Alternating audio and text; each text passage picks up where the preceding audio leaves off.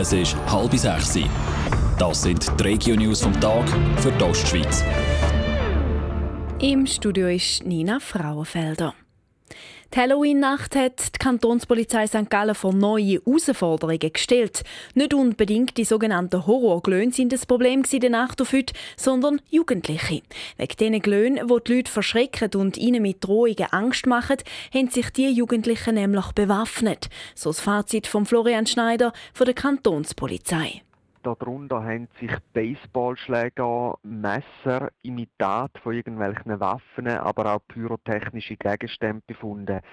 Und man hat im Gespräch mit den Jugendlichen herausgemerkt, dass der Hintergrund von diesen Bewaffnungen doch dürfte bei diesen Horrorglöhnen liegen, weil sie Angst davor haben. Im Kanton Thurgau hat die Polizei bei den Jugendlichen keine Waffen gefunden, sondern vor allem solche Horrorglöhnmasken. Die haben die Beamten eingezogen. Der Kanton St. Gallen ist dem Thema vom Abstimmen per Mausklick einen rechten Schritt näher gekommen. In einem wichtigen Grundsatzentscheid haben sich die Zuständigen für das E-Voting-System aus Genf entschieden. Peter Hanselmann. Schon im nächsten Herbst könnte es so weit sein, dass die St. Galler zum Abstimmen nur noch vor einem Computer hocken. Ab dann soll nämlich das E-Voting-System im Kanton eingeführt werden, bestätigt der Vizestaatssekretär verschiedene Berichte in den Medien. Als nächstes müssen sie jetzt in Vertragsverhandlungen mit Genf und oder Bund noch um die nötigen Bewilligungen anfragen. Fast 2 Millionen Franken kostet das welche System.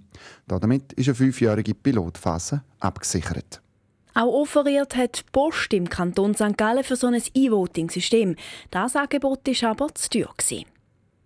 Die Abonia Forster AFG kann die Loser Holding übernehmen. Die Aktionäre der AFG haben heute fast 90 Millionen Franken freigemacht für diese Übernahme, wie es in einer Mitteilung heisst. Nebst dem Geld haben die Aktionäre auch Ja gesagt zum neuen Namen Abonia, wo die beiden Firmen vereinen soll. Als nächstes müssen jetzt die Aktionäre der Loser Holding den Deal noch absegnen. In Krinau hat sich eine Frau während dem Holzen schwer verletzt. Die 67-Jährige hat gestern Nachmittag in einem Stück Wald Bäume gefällt. Daraufhin ist sie aber durch einen keienden Baum getroffen worden. Das meldet die Kantonspolizei St. Gallen heute. Die Feuerwehr und die Rettung mussten die Frau bergen. Radio Top. Dies Radio für die Ostschweiz.